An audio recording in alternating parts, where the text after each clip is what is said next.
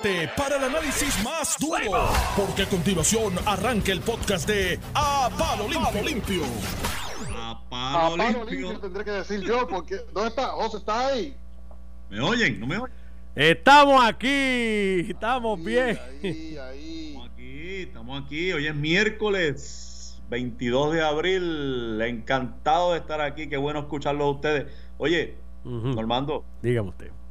Recibieron, pregúntale a Liliana si recibió mi canasta de, de aperitivos que envié. Son. ¡Embuste! Ah, Pero ¿No ¿cómo es? llegaron? ¿Qué han ¿No llegado aquí? No ha llegado nada. Eso es que Liliana se las come solita. Las recibe y se las come sola. Una canasta de pasa. Debe estar chiquitita. Una cajita, no una canasta, una cajita de paso. Una cajita de pasa. Hay que ustedes le llaman caja.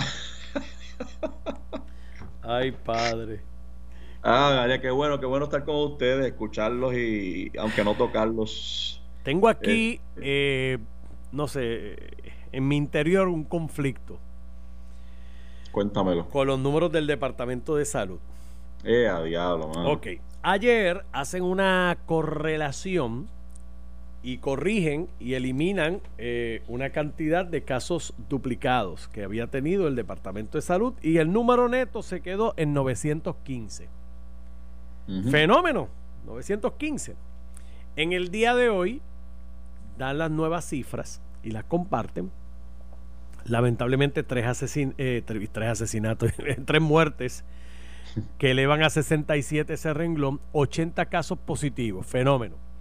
Entonces esos 80 casos, si yo los fuera a sumar a los 915, pues serían 995 casos positivos. Pues no, ellos vuelven y ponen el 1378 total de pruebas positivas acumuladas. Pero entonces no me vas a dar el, el neto. Eh, y entonces, ¿cómo yo voy a poder llevar la, la correlación con las pruebas acumuladas que ya tú ayer admitiste y depuraste que habían 380 y pico de casos eh, duplicados? Y entonces, hoy vuelven y me dan ese número total neto. ¿Qué tú piensas de eso, Sánchez Acosta? Yo pienso que la gente del, del dashboard debería contratar a Normando Valentín para ayudarles en asistirles en esto del, del conteo, porque por alguna razón, y déjame decirte, déjame paréntesis que hago, ustedes saben que yo para entretenerme he estado buscando los distintos estados, lo que están haciendo y un poco buscando los datos en cada estado para comparar con Puerto Rico y ver por qué ellos ya están hablando de reaperturas y demás. Y en esa búsqueda encontré que Puerto Rico tiene, si no el mejor, uno de los mejores dashboards informativos de esta de, de- los datos ¿no? de, de- la pandemia.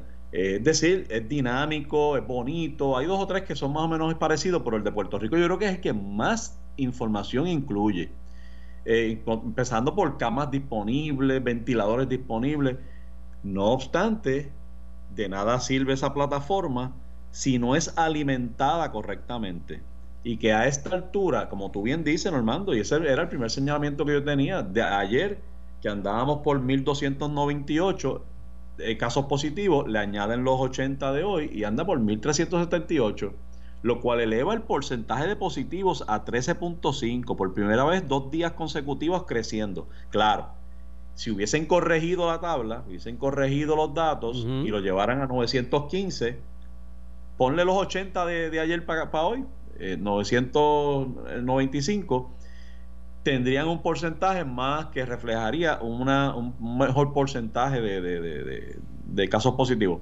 Eh, así que de verdad, la única explicación es que hay una cierta dejadez en el manejo de los datos. Debo decir, a mí me preocupa la falta de rigor. Faltan sumar los encamados, dice aquí Iván Rivera. No seas bandido. Que él dice que falta sumar los encamados. no seas que estamos en año electoral. Sí, estamos en año electoral, es importante ac- aclarar eso. Este, pero de- definitivamente, o sea, eh, no sé, eh, es una gran plataforma el dashboard que, que se creó. No obstante, no está siendo bien alimentado, no ha recibido las, las correcciones. Y esa es parte de las razones por la cual mi amigo José Báez habla de desconfianza. Él y muchos más hablan de la desconfianza que hay De hecho, yo dejé, y ustedes saben que yo soy un fiebre con los números y, me, y por lo menos las estadísticas, y estaba tratando de llevar el conteo, tuve que dejar de llevar el crecimiento por día porque es totalmente inconsistente. Aquellos números que hablaba el Task Force de que, de que había una multiplicación de 3.5, cada 3.5 días se duplicaba, de que por cada persona contagiada habían tres contagiados, eh, eh, eso, eso lo tiramos al zafacón, al zafacón, o sea, el crecimiento de por día no, no es exponencial. Eh, las tablas de Ricardo Rosselló, las tablas que hice yo, o sea, todo al zafacón eh, porque sin duda alguna el manejo de los datos no parece estar llevando el rigor que inspire a uno confianza suficiente para hacer proyecciones basadas en esto, al extremo de que al día de hoy Puerto Rico sigue siendo la jurisdicción de Estados Unidos más y probablemente el país con menos, con menos pruebas realizadas. Y, y debo decir, de todos los dashboards que he examinado, no sé si por dejadez o porque no existen, eh, ningún país, ninguna jurisdicción muestra un número de, pruebas pendientes, de resultados pendientes, tan altos como el de Puerto Rico, que anda casi por 2000. Oye, que, yo, yo me, robaste las palabras y era lo único que yo, es lo único que yo puedo aportar en ese proceso. Cada vez que a mí me traen a colación los números, ya sea mediante las redes sociales, aquí conversando con ustedes, yo no, no le, no le, no le merece mucha confiabilidad de parte de mí, por eso, y, y, a mí me gustan los números, pero unos números sin una base científica, como siempre hemos dicho, pues a mí se me hace difícil realmente tomarlos en serio o ni siquiera comentarlos. Por eso yo, yo me he sentido que desde el principio hasta el día de hoy, que incluso en la primera página del nuevo día, hoy todavía se está hablando de mayores pruebas. Ustedes no se han dado cuenta que ese ha sido el tema consistente y no, eh, yo creo que ha sido de los temas mediáticos más consistentes en este cuatrenio que no se han logrado corregir, porque tú sabes que este, Ricardo Rosselló, la misma Wanda Vázquez, todo gobernador tan pronto ve que hay un asunto que le está afectando mediáticamente, en este caso, el lograr eh, tomar las pruebas adecuadas, rápido buscan la manera de corregirlo. Aquí eso no se ha podido corregir, eso se ha seguido arrastrando hasta el día de hoy. Y si bien es cierto que la gente, yo no sé ni por qué lo dice ni, lo comenta, que dicen, ah, es que las pruebas no curan el virus. Nadie ha dicho que las pruebas curen el virus, pero lo cierto es que es la herramienta, yo creo, que es la herramienta inicial más importante para el monitoreo y, y monitoreo y vigilancia y estrategia y hacer y trazar estrategias en cuanto a ese virus. Y eso no lo tenemos y ya nos cayó encima ya nos alcanzó la reapertura, el tema de la, de la reapertura, y todavía no dominamos el, primer, el primer paso que teníamos que dar. De acuerdo, Oye, eh, eso es una tragedia. Y es importante eso que acabas de decir, porque la, discusión sobre la reapertura está como que arreciando cada vez más, eh, con argumentos a favor y en contra, y, realmente eh, precisamente el número de pruebas lo que va a determinar realmente cuándo va a ocurrir eso, con cuánta rapidez, cuán gradual, cuán limitado va a ser. Yo creo que el número de pruebas no nos ha permitido, no nos está permitiendo establecer exactamente lo que, lo que ya es una discusión bastante fuerte. De hecho, eh, fuera de Puerto Rico eh, ha habido unas una, protestas masivas y eso en jurisdicciones donde hay pruebas de más. Eh, claro, la, la, la, discusión y el reclamo de las pocas pruebas lo escucho de cuánto gobernador hay en Estados Unidos pero lo escucho de gobernadores que ya tienen eh, eh, eh, miles, decenas de miles de, pruebas realizadas. O sea, Puerto Rico, Puerto Rico anda por 10.000, 11.000 pruebas realizadas con apenas 10.000 resultados obtenidos. Es, es ridículamente bajo, ridículamente bajo. Se habla de que habían 250.000 ya por ahí, que llegaron 500 más o 400.000 más en camino. y, pero, pero entonces andamos por 10.000 pruebas. Yo me pregunto si es que la gente no está saliendo a hacerse las pruebas, en cuyo caso es bueno. O sea, por, ¿cuál es la razón por la cual no se están haciendo las pruebas?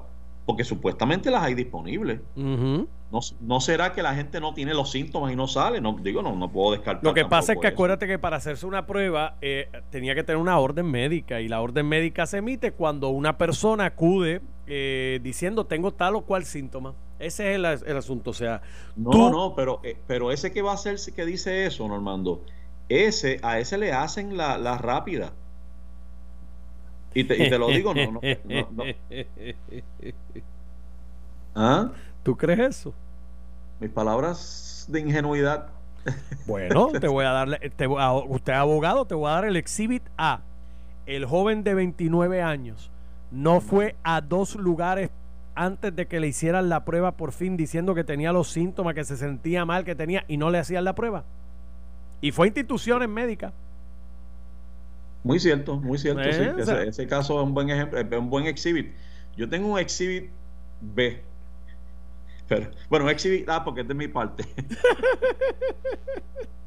Ayer, no sé si te diste cuenta, bueno, no quería comentarlo, pero ya que me cucaste y me presentaste exhibit y todo, pues ayer yo por alguna razón llevo dos días tosiendo, tosiendo seco incluso.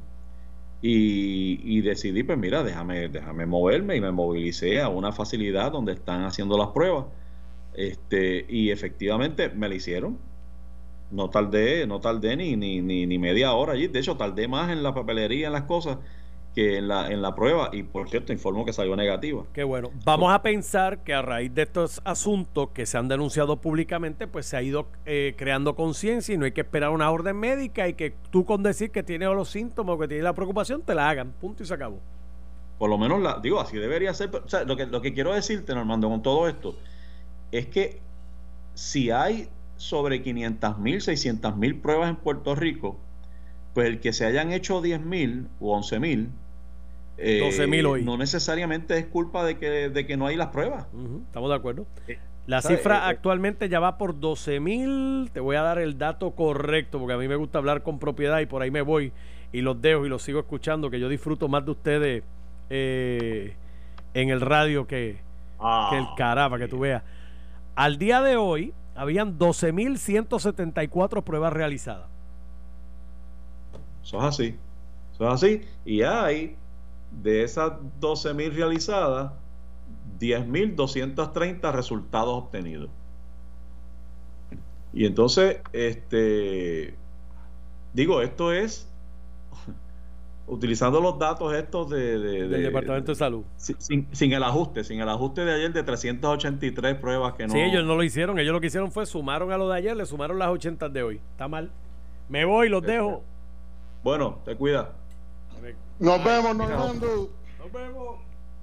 Mira, José. Oye, José, eh, eh, José, la verdad es que ese, ese enredo de las pruebas, hermano, yo te digo, por eso yo me quedo calladito cuando ustedes están hablando de eso, no porque ya ni me molesta, simplemente, y te lo digo al aire para que sepas, para que la gente sepa por qué estoy callado. Y es que yo no tengo mucho que comentar en cuanto a eso, mano, porque analizar los números, hermano, sin confiar en la fuente, a mí, tú sabes, se me hace tan difícil, hermano, emocionalmente. Así que, nada, yo ese tema se lo tengo a ustedes. Pero cuéntame, ¿qué tienes por ahí? Mira, oye, lo que pasa es que hablando de esto de la discusión que tú sabes que ha reciado con relación a la reapertura o no, eh, yo tengo que seguir insistiendo y perdóname que siga trayéndolo, pero es que cada día escucho cosas que me, que me desalientan más. La única razón, mira, la única razón por la cual, eh, este desempleo que existe hoy, este desempleo descomunal, no es un desempleo tradicional, no es el desempleo provocado por la oferta y la demanda, por condiciones y criterios del, del mercado. Es un, es una es un desempleo creado, creado por una orden de, de, cuarentena, ¿no? Por el toque de queda. O sea, la orden ejecutiva es la que produce el ese, este desempleo.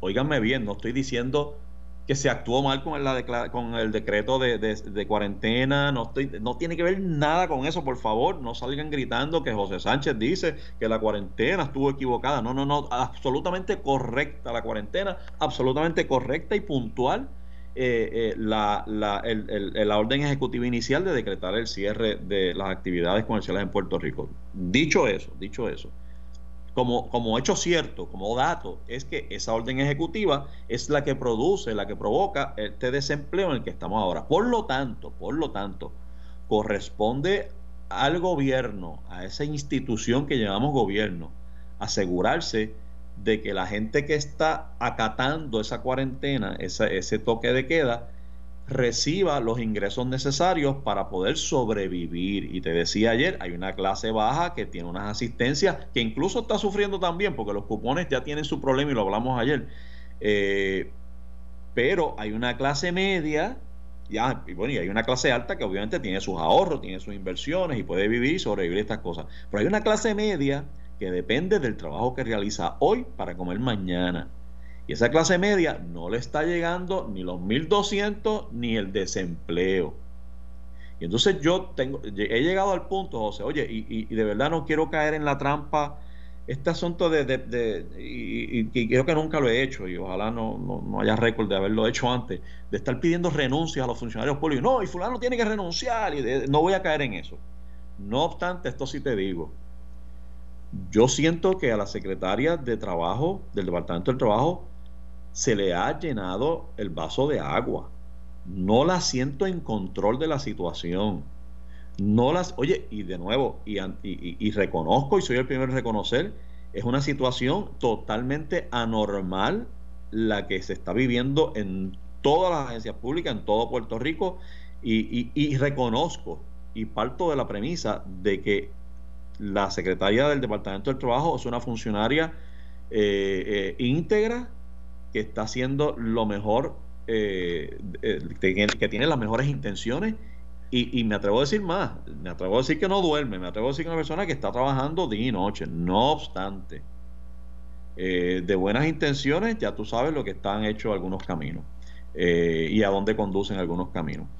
Lo cierto es que siento que se le está llenando el cuarto de agua y no veo la asistencia, no veo el refuerzo, no veo el ejército llegando como en las películas, ¿de acuerdo? Que lleva el ejército americano cuando los soldados estaban cayendo y llegan un montón de aviones a tirar este, armas y nuevos y refuerzos. No veo al gobierno masivamente insertado en asistir al Departamento del Trabajo para ayudarle con la avalancha de casos y solicitudes que hay, al extremo de que... Oh, oh. dime déjame interrumpirte un segundo, porque acaba de entrar tú hablando de eso, precisamente, y mira a ver si te salió una noticia de Noticel explicando, mira cosa, tú hablando de eso ahora mismo, dice que se empeoró la situación porque dice que la el Departamento del Trabajo, y disculpa que te interrumpa, porque es precisamente de eso, el, acaba de bajar esa noticia, que el problema el del desembolso de los 600 dólares por desempleo se debe a que el Departamento del Trabajo no tiene una programación, un programa, un software que el, que el gobierno federal, el gobierno de Estados Unidos le exige para hacer lo propio. Eso es algo, diablo, mano. Si esta noticia la estoy leyendo bien ahora mismo, hablando contigo, eso es un gran obstáculo. Porque tú no montas un software, es más, tú no contratas un software de un día para otro. Eso no se compra en, en Best Buy. Eso es un software debe ser un software especializado que hay que, contra que, hay que comunicarse con la compañía, hacer un contrato de licenciamiento y ya entre manos. Y, de hecho, esos contratos usualmente tienen que llevarse a, por lo menos a Request for Proposal, RFP. Este, digo, usualmente, ahora mismo estamos en una situación de emergencia, pero para evitar que pase lo que pasó con las pruebas, yo estoy seguro que el gobierno va a querer tener por lo menos tres cotizaciones. O sea, si estoy leyendo la noticia bien, va más allá entonces de lo que la secretaria podría intentar o lograr hacer, y es que ahora tiene el obstáculo de la falta de esa programación. Por eso, pero, pero entonces, a eso es que me refiero, que, que no veo que, oye, y, estoy, y déjame establecer lo del saque. Eh, eh, lo que tú y yo hacemos es fácil. mirar de afuera y criticar es fácil. Eso no lo, sabes eh, estar allí, yo, yo trato de ponerme en los zapatos de cada uno de estos funcionarios antes de hablar de ellos. Y por eso lo hago con, con respeto. El, el eh, pero no veo que se haya anticipado, o sea, la avalancha de casos de desempleo empezó desde la primera semana de, de, marzo, desde el 13 de marzo, la propia secretaria nos está diciendo, son, son miles y miles, decenas de miles que han llegado, no sé si 100 mil, ¿cuántos llegaron de, de solicitudes de desempleo? La avalancha está avisada desde el 13, por lo menos desde el 13 de marzo. Seis semanas después, mes y medio después, estamos hablando de contratar programación y empleados para aumentar la atención a las solicitudes. No puede ser, chico, no puede ser. Y es la razón, y te voy a decir la verdad, esa es la razón por la cual hoy arrecia más la discusión sobre la reapertura de, la actividad comercial.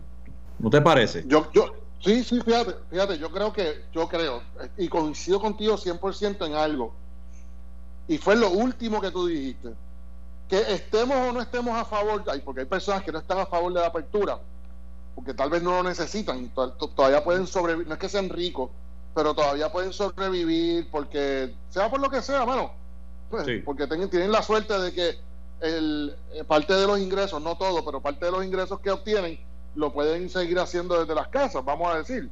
Pero está bien, aparte de eso, ese debate que está surgiendo, que lo hemos tenido tú y yo durante los últimos tres días, durante toda esta semana, el debate es tan importante porque lo que está provocando es precisamente que el gobierno se ponga los patines y haga lo que tiene que hacer, que son dos cosas que hemos discutido tú y yo aquí o le pone chavos en la mesa a la gente, o, o, lo facilita, ya sean los fondos federales o los fondos locales, o lo facilita para que la gente pueda comer y alimentarse, o se asegura de un máximo de credibilidad en cómo está atendiendo los procesos para combatir, monitorear eh, el virus y los contagios, desde su equipo de trabajo, el Task Force, el Departamento de Salud, Fortaleza, todo, una de las dos, yo creo que es una combinación de las dos la que tiene que ocurrir, porque tenemos que empezar a movernos hacia afuera de las casas, porque no todo el mundo tiene la posibilidad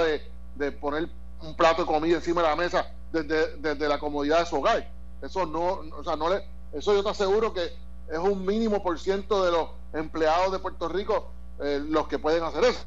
Así que bien, bien atinado lo que tú dices, el debate es bien, bien importante. Mira si es importante que esto se está debatiendo más o menos bien fuerte eh, desde, yo te diría, en Puerto Rico, ¿verdad? Porque cada país lo hace conforme a cómo están sus cosas.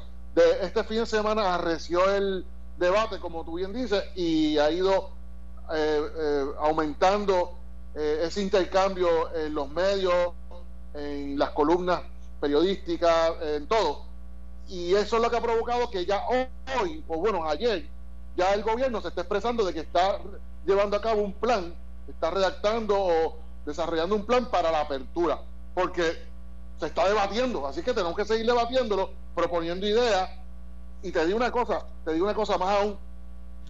Las distintas, hay distintas industrias que tú ni yo, ni tú ni yo, ni la gobernadora, ni ese tipo de trabajo entienden cómo es que se opera y las posibilidades de cómo se puede, puede operar de día a día. Este debate abre las puertas a que muchas de esas industrias, te aseguro, que se están comunicando ya con el con Fortaleza y con quien tenga que con el Task Force económico lo que fuera para transmitir cuáles son las alternativas. Y ya están saliendo en los medios. Mira hoy sale la noticia de que eh, la industria automotriz automotriz perdón está considerando pues entonces ir a las redes sociales hacer sus ventas digitales venta de piezas servicios todo lo que se pueda hacer digital Claro, uno dice, ah, pues eso se cae de la mata. No, no, pero no necesariamente se cae de la mata porque detrás de todo eso hay una logística de trabajo de cómo es que van a operar para poder lograr eh, entrar en ese almacén, bregar con las piezas, bla, bla, bla, bla, bla. Así que, ciertamente, las industrias poco a poco, participando de este debate, lo están, están estableciendo cuáles son las posibilidades de cómo se puede abrir.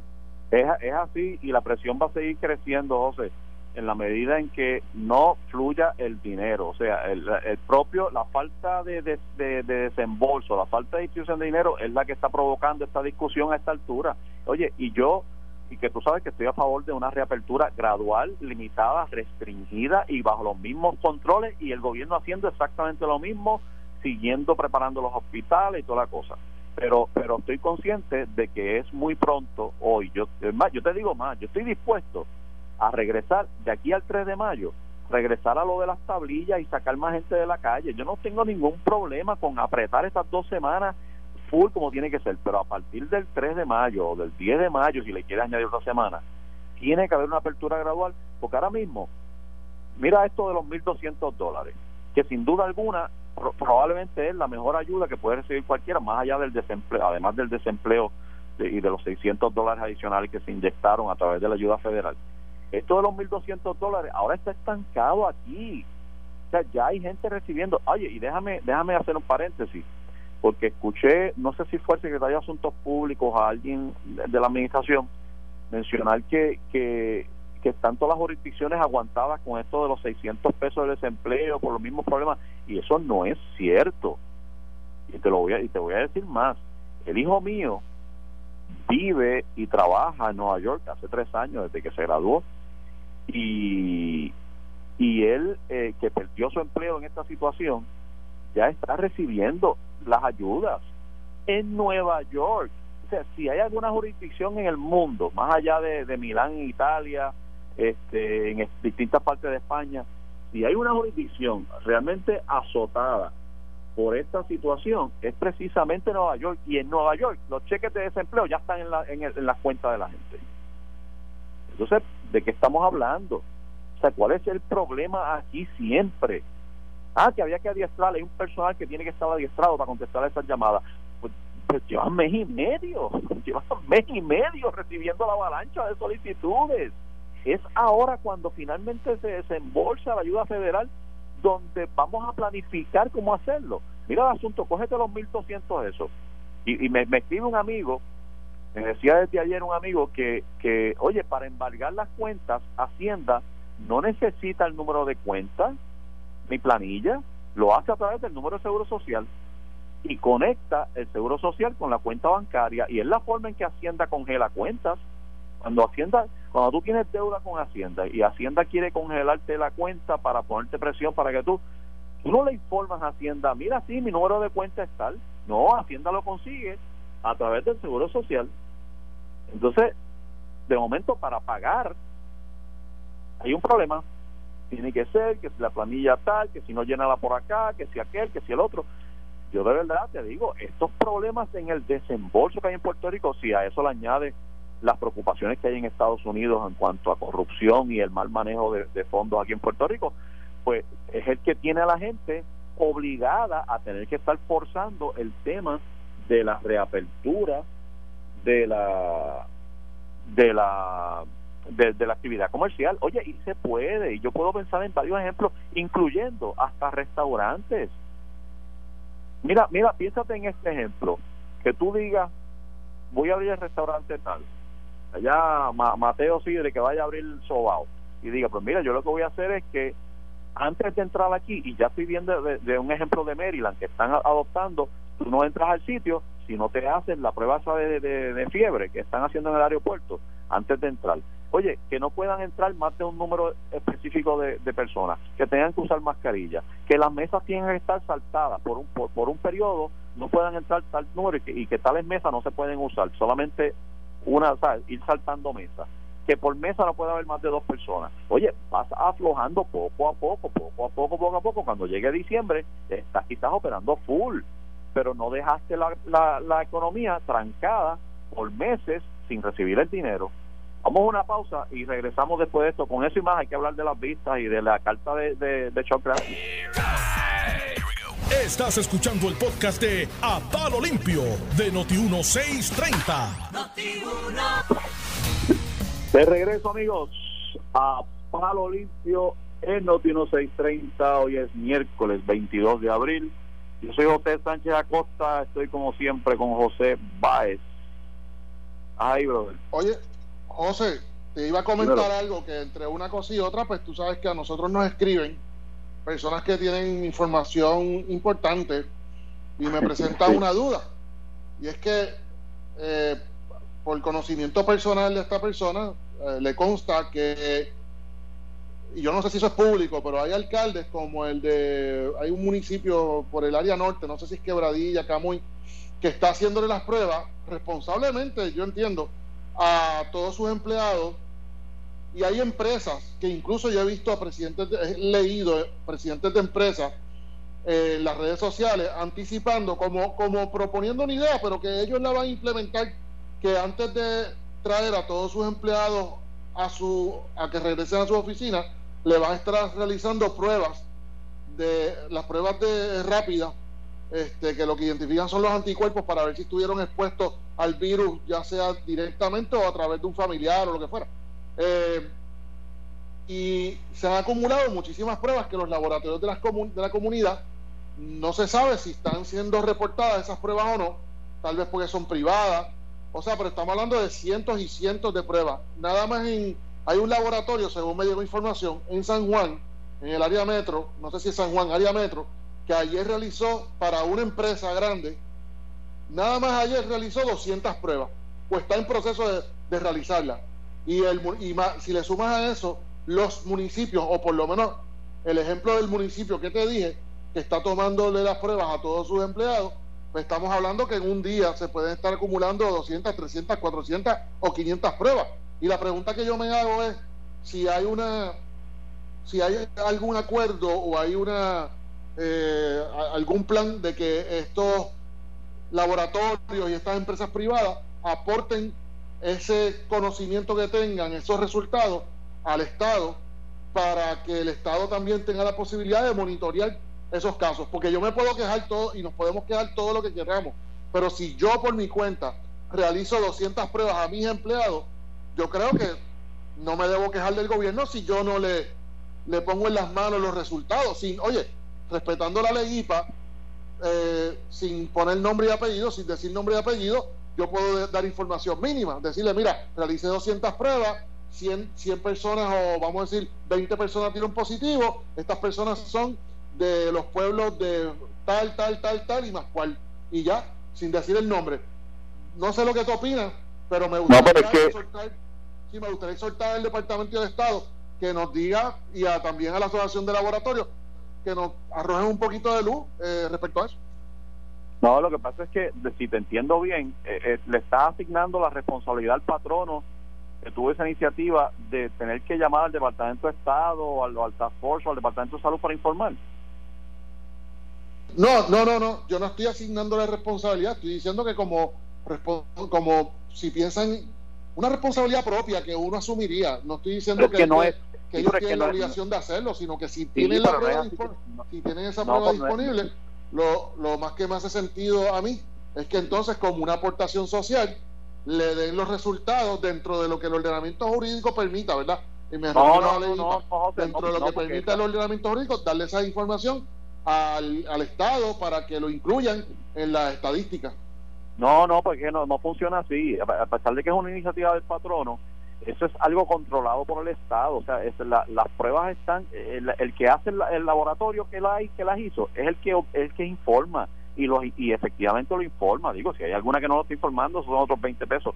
Pero esto no se trata de que hay un patrono, eh, eh, oye, y a ti sé que te escribieron, tú conoces mejor los detalles, pero pero no me suena, esto no es un patrono que decidió de forma escondida hacer mis, mis pruebas y me las, me las reservo. No, no, no, no hay forma de que te las reserve porque las pruebas, para tú hacerlas, tienes que acceder a un laboratorio y ese laboratorio está controlado por las pruebas que se están distribuyendo desde el Departamento de Salud y el Task Force esa distribución está hecha y contabilizada, por lo tanto ese laboratorio es el que informa automáticamente cada vez que hace no, pruebas.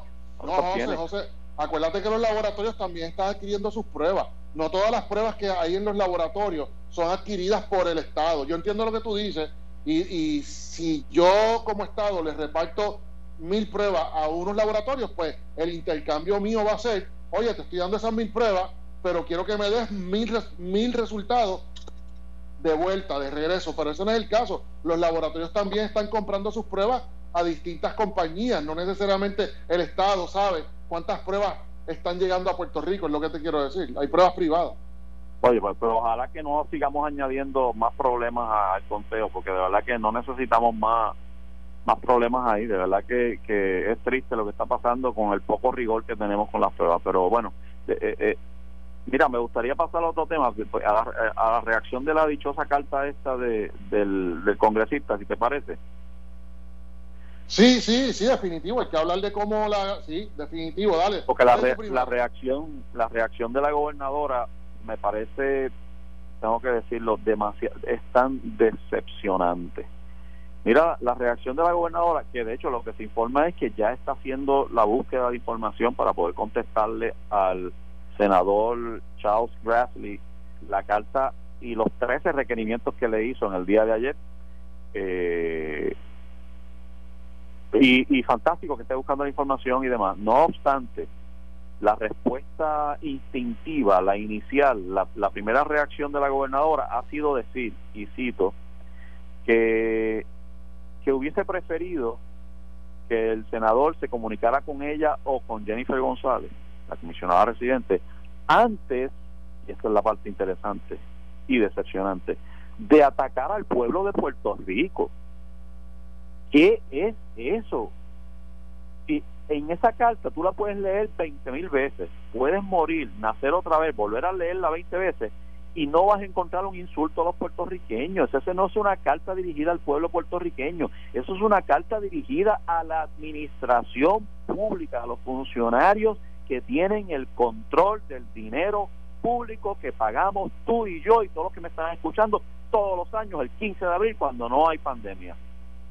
Así que eso de escudarse detrás de que si, ay Dios mío, ofendió al pueblo de Puerto Rico, absolutamente decepcionado, decepcionado por esa respuesta. Pero no termina ahí la respuesta antes de que sigamos comentándola. Dice, por situaciones, nos están atacando al pueblo de Puerto Rico por situaciones que se replican en otras jurisdicciones. Entonces aquí caemos en la trampa ya política, o sea, ya estamos viendo a una gobernadora convertida en una figura política, o sea, ya ya no puedes reclamar, después de tú dar estas dos respuestas, ya no puedes reclamar que no eres político. O sea, una persona que ofrece estas dos respuestas trilladas, huecas y vacías, lo que está diciendo es, ya yo pertenezco a la clase política del país y estoy ofreciendo, y a lo que me refiero es, cuando uno es político, el político habla defendiéndose, protege sus palabras, le da la vuelta, las refrasea y busca la forma de salvar su reputación política y su y su validez electoral. Y esas respuestas que dio la gobernadora son exactamente eso. Son respuestas de subsistencia política electoral. Porque primero, no se está acusando al pueblo, el senador Grassley no está acusando al pueblo de Puerto Rico de nada, al contrario, está defendiendo al pueblo de Puerto Rico en tanto y en cuanto está exigiéndole cuentas a aquellos que controlan y manejan el dinero del pueblo de Puerto Rico. Y segundo, recurrir al otros lo hacen, es así que duele, mano. Es así que duele porque, oye, me recuerda, ¿tú te acuerdas cuando a Ricardo Rosselló, cuando salió la situación de que el, el hermano de Ricardo Rosselló, el abogado creo que es Jay Rosselló, eh, tenía era parte de un bufete que tenía participación y contrato con el Departamento de Educación eh, y, y, lo primero que él dijo fue no no no no atacando a la familia y la familia no se ataca eso y incluso cuando cuando levantaron eh, suspicacia eh, y preguntas sobre el manejo de los fondos de María, este, que, estaba la, esposa de la, de la, primera dama estaba involucrada en ese esfuerzo, en la iniciativa. Y, y yo recuerdo cuando cuestionaron el manejo de esos fondos, el gobernador primero que dijo, ¿cómo se atreven a atacar a una mujer embarazada que con ocho meses de embarazo arrastraba los pies para poder buscar los fondos para ayudar a los damnificados? Estamos en esa onda ahora, mi pana, cuando estamos diciendo, pues eso lo hacen otros, es que lo hacen otros, o sea, están buscando a quién echarle la culpa, otros lo hacen, no yo, y esto es típico de los partidos políticos, el de, el de buscar dónde depositar la culpa y siempre es el otro y el otro lo hace, lo hago yo, pero lo hizo el otro, fíjate que ya no es, yo no hice eso, ahora es, es que otros lo hacen, muy decepcionado con esa, con esa, con esa respuesta y, te digo más, eh, lo importante de esto, porque ahora está todo el mundo buscando quién es el culpable, quién es quién, quién redactó realmente la carta, porque se sabe que Chuck Grassley no puede tener el conocimiento ni le interesa tener conocimiento del tipo de detalle que se incluye en esa carta. O sea, esto es un senador por Iowa preguntando por por Adil Rosa, por el por el carro blindado de 250 mil pesos, por la renuncia de, de Carlos Acevedo. O sea, eh, eh, esto no es el senador, esto se lo redactó un boricua con pleno conocimiento de lo que está pasando aquí y hay quien sospecha del Partido Popular, hay quien parece, eh, piensa que es el Team Pierluisi, ahí dice que es Acevedo Vilá y, fantástico, podemos especular eso y jugar ese juego. Lo cierto es que para mí lo más importante, ah bueno y hay otro más, déjame no, no saltarlo porque el amigo Iván Rivera, que tú sabes que es amigo del programa, amigo mutuo, tiene otra teoría que también hace sentido, que es que sea un grupo de bonistas los bonistas que ahora se ven amenazados, de verdad, de verdad amenazados con que ni siquiera el plan que se aprobó recientemente eh, eh, resulte en, en, repago de su de su verdad de, su, de sus inversiones eh, puedan estar también moviendo y tocando a los congresistas. Eh, y, y, sabemos que en año electoral eso es, es bien probable. Así que hay, hay, varias teorías pero más allá de las teorías para mí lo importante José y público que nos escucha es que la gobernadora conteste los 13 señalamientos y que los conteste públicamente. O sea, que de la misma manera que se hizo pública la carta de, de, requerimiento de Chuck Grassley, que igualmente pública se hagan las respuestas a cada una de esas 13 preguntas. Yo estoy loco por saber, loco por saber las respuestas a esas preguntas, especialmente la pregunta que dice, ¿quién tomó la decisión final? Dímelo. Mira, tú sabes que esas dos expresiones que tú reseñaste al principio de tu alocución, que fueron precisamente que es un ataque a Puerto Rico, primero, y segundo, que eso ocurre haciendo referencia a toda la carta, porque ella no, no distinguió un párrafo de otro, y dijo que eso, que eso, esas, que esas cosas ocurren en otras partes, en otras jurisdicciones de Estados Unidos y del mundo. Oye, mano, de verdad que eh, de verdad que hemos escuchado, hemos, nos hemos levantado y hemos visto en alguna otra parte del mundo o en alguna en alguna jurisdicción de Estados Unidos con la frecuencia que ella alude eh, compras de pruebas a 38, 40, 45 dólares. Yo no lo he visto. Hemos visto algún estado comprando un millón de pruebas de cantazo, de golpe y porrazo, cuando los estados más grandes que los de nosotros, en términos de población, lo más que han hecho son 100, 200, 300, 400. O sea, no han llegado jamás y nunca a un millón. Hemos escuchado algún issue de alguna algún vehículo blindado que se haya pagado esos cientos de miles de dólares de almacenes donde se han acumulado eh, suministros, porque todo eso es lo que menciona Charles Grassley en su carta, independientemente que le haya redactado el diablo, aunque le haya redactado el cizañero político más malo de la historia de Puerto Rico. Lo cierto es que todo lo que se escribe ahí, todo lo que se escribe ahí, o fue reseñado por la prensa y, e incluso fue todo confirmado y se sabe que ocurrió porque todo lo que dice ha sido confirmado por, por esta administración o la pasada, la de Rosselló. O sea, aquí lo que se está cuestionando es dar una explicación de eso. Y entonces el decir que eso ocurre, el minimizar que eso ha ocurrido en otros lugares, para empezar, para empezar, lo que está diciendo es, ¿por qué me cuestionan mala administración? En el peor de los casos, no estoy hablando de corrupción, ¿por qué me cuestionan asuntos de mala administración si en otros lugares se administra mal? Primero. Y segundo, se está mintiendo, porque es mentira, eso no está pasando con esa frecuencia en ningún otro lugar de, de las jurisdicciones de los Estados Unidos. O sea que eh, eh, eh, es terrible escuchar la forma en que la gobernadora ha atendido esa carta y por último también coincido con tu, con tu expresión de que eso la hace política. Obviamente va más allá, porque no todo político se atreve a, a intentar manipular los medios de esa forma. O sea, no todo político lo hace, aunque todo el mundo piense que así, no todo político lo hace. Estamos, estamos siendo simplistas al, al decirlo pero, pero el tratar de engañar un, el tratar de engañar a un sector con unas ah, con unas desviaciones, unas desviaciones y una manipulación tan extrema como las expresiones que hizo, mano, de verdad ella trascendió, trascendió más allá del político demagogo y malintencionado y cruzó hacia el mal. Está al lado de de Darth Vader eh, dando cátedra de cómo es que sí, cómo es que se atiende la política desde lo peor. Me apena. y, yo espero eso de ella ya hace tiempo, pero me apena que, que muchas personas, seguidores, seguidores de ella y seguidoras de él, de ella, eh, sucumban ante ese, esas alegaciones de ella y se sientan tranquilos en sus casas de que ella está, de que es verdad, que se está haciendo injusto con ella. Esas personas que me están escuchando, piénsenlo dos veces. No me tienen que creer a mí, pero reflexionen, porque Oye, yo, yo, nada, más, nada más allá de la verdad.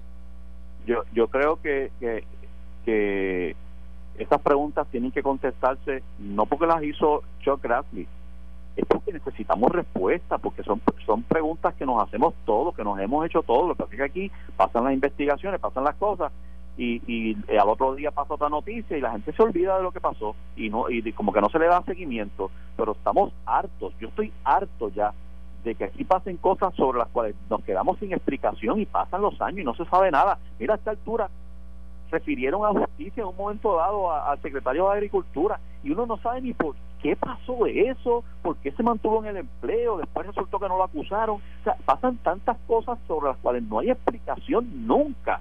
Yo creo que esas preguntas, las 13, se tienen que contestar no para, para Chocrapi, para los puertorriqueños, para ese pueblo de Puerto Rico que la gobernadora ahora dice que es el que se, supone que se sienta ofendido. ¿Qué es el truco? ¿Qué es lo que yo me refiero cuando hablo de político, de, que ya es política? No lo digo peyorativamente, me refiero a que el político instintivamente habla protegiéndose, habla eh, eh, eh, buscándole el ángulo de supervivencia electoral y se protegen mucho con lo que dicen y solamente hablan de las cosas positivas, las negativas se disfrazan, el tono cambia y ella cambió. O sea, cuando ella dirige la atención y quiere crear esto como un ataque al pueblo de Puerto Rico, en ese momento para mí se convirtió en una en una política desde el punto de vista de que su discurso ahora es de supervivencia electoral y no de protección al pueblo puertorriqueño. Eso no es una respuesta que, que yo respete. Eh, y bueno, por, por otro lado, eh, hoy continuarán las vistas de, la Comisión de Salud sobre este asunto de las compras, que es uno de los ángulos y yo creo que el detonante que provoca la carta de, de Chuck Grassley o de la persona que se la redactó, eh, con la, la participación y testimonio del doctor Segundo Rodríguez, eh, creo que el doctor Juan Salgado también y otros, y esto es importantísimo porque esta es la persona a quien le han, todos los testigos que han desfilado han apuntado a que fue el doctor Segundo Rodríguez, el que no solo refirió el asunto de, a, Juan Maldonado y a Apex a, Salud, sino que también la persona que recomendó en una reunión que fuera ese el, a quien se le adjudicara la, la, la compra de, de las pruebas, a pesar de ser una compañía de construcción, a pesar de ser la, la más cara. Y hoy yo me atrevo a anticipar que va a decir, mira, sí, fue la más cara, pero es que era la más rápida y si yo con eso puedo salvar una sola vida, con una sola vida que yo salve, valía la pena pagar más. El problema es que, eh, ¿cuánto? Casi un mes más tarde, eh, no tenemos ni el millón, ni las 500, ni las otras, ni las otras. Mira, este, me dicen que, válgame, se nos fue el tiempo ya. Bueno, en esa nota las dejo. Sigan las pistas hoy a las 10 y mañana comentaremos sobre esos testimonios a ver si nos condujeron a alguna otra parte. Eh, y a ver si cuando se habla de fortaleza, eso tiene un nombre y apellido. Gracias por la sintonía. Nos escuchamos y nos vemos mañana. Esto fue el podcast de a, Palo Limpio de Noti1630. Dale play a tu podcast favorito a través de Apple Podcasts, Spotify, Google Podcasts, Stitcher y notiuno.com.